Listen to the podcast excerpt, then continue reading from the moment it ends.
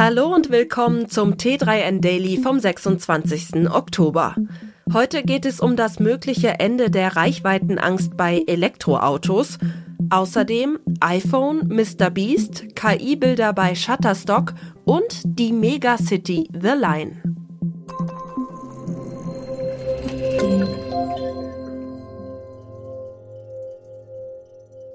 YouTuber MrBeast ist bekannt für seine skurrilen Challenges, bei denen er Preisgelder in siebenstelliger Höhe oder ganze Inseln verschenkt.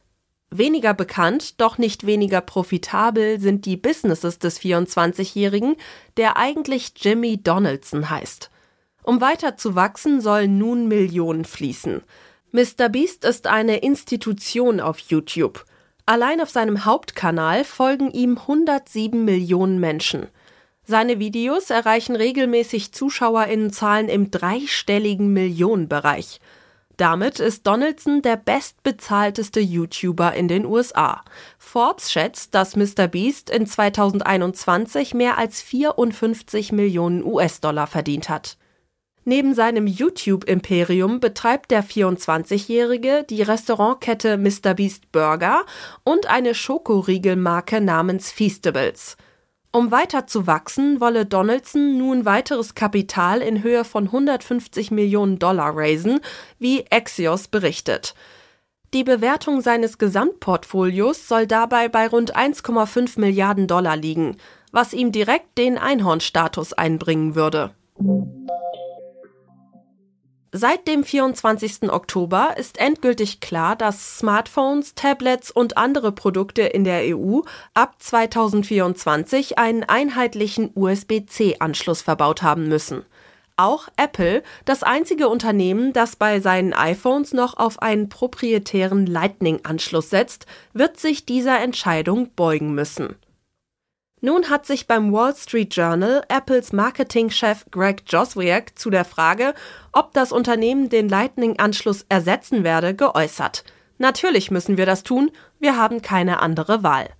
Apple sei aber nicht glücklich über die neue EU-Auflage. Außerdem werde die Umstellung des iPhones von Lightning auf USB-C viel Elektroschrott verursachen. Nicht zu vergessen ist allerdings, dass Apple bei vielen Geräten längst USB-C verwendet. Konventionelle Lithium-Ionen-Akkus werden aktuell in den meisten Elektroautos eingesetzt. Ihre Massenproduktion ist erprobt und wird immer kostengünstiger. Der Haken an der etablierten Lösung, das Laden dauert verhältnismäßig lange. Ein Forschungsteam aus BatterieexpertInnen der Pennsylvania State University im gleichnamigen US-Bundesstaat hat nun eine einfache Änderung im Produktionsprozess vorgeschlagen, die Standardakkus weitaus leistungsfähiger machen würde. Würden die Batterien nämlich mit einer innenliegenden Nickelfolie versehen, könnten die Batterien schneller Wärme entwickeln und würden auf diese Weise effektiver zu laden sein, versprechen die Forschenden. Das könnte eine wirtschaftlich attraktive Alternative zu teureren Akkus aus anderen Materialien wie etwa Festkörperbatterien sein. In einer jüngst in Nature veröffentlichten Studie zeigen sie, dass um Nickelfolie ergänzte Standardbatterien eine auf ein Drittel verkürzte Ladezeit hätten als jene ohne diesen Zusatz. Damit könnte die Batterie in 10 Minuten zu 70 Prozent geladen werden. Wenn wir mit einer Akkuladung 310 Kilometer zurücklegen, können wir anhalten und auf die Toilette gehen. Zehn Minuten später ist das Fahrzeug wieder aufgeladen und bereit für weitere 310 Kilometer Fahrt. Auf diese Weise gibt es also keine Reichweitenangst, zeigt sich Studienleiter Wang überzeugt. Shutterstock macht in der Debatte um KI-Bilder einen Schritt nach vorne.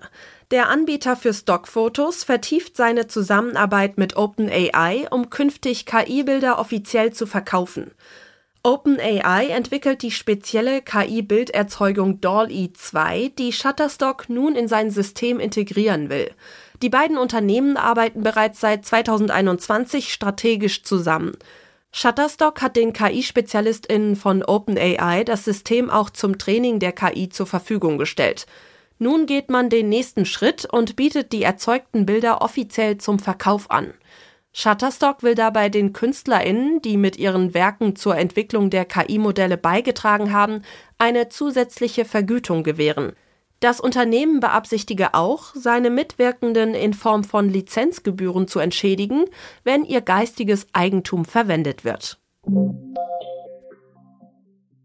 Noch im Juli war es nicht mehr als ein Entwurf am Reißbrett. Noch dazu ein völlig utopischer, den die meisten Menschen wohl als Marketingstunt interpretiert hatten.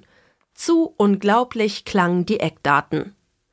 The Line ist angekündigt als eine 200 Meter breite, 500 Meter hohe und 170 Kilometer lange verspiegelte Mauer, in deren Breite eine Stadt verbaut werden soll, die Wohnraum für neun Millionen Menschen bietet. Die Stadt soll dabei völlig autark funktionieren, die in ihr lebenden Menschen müssen sie niemals verlassen.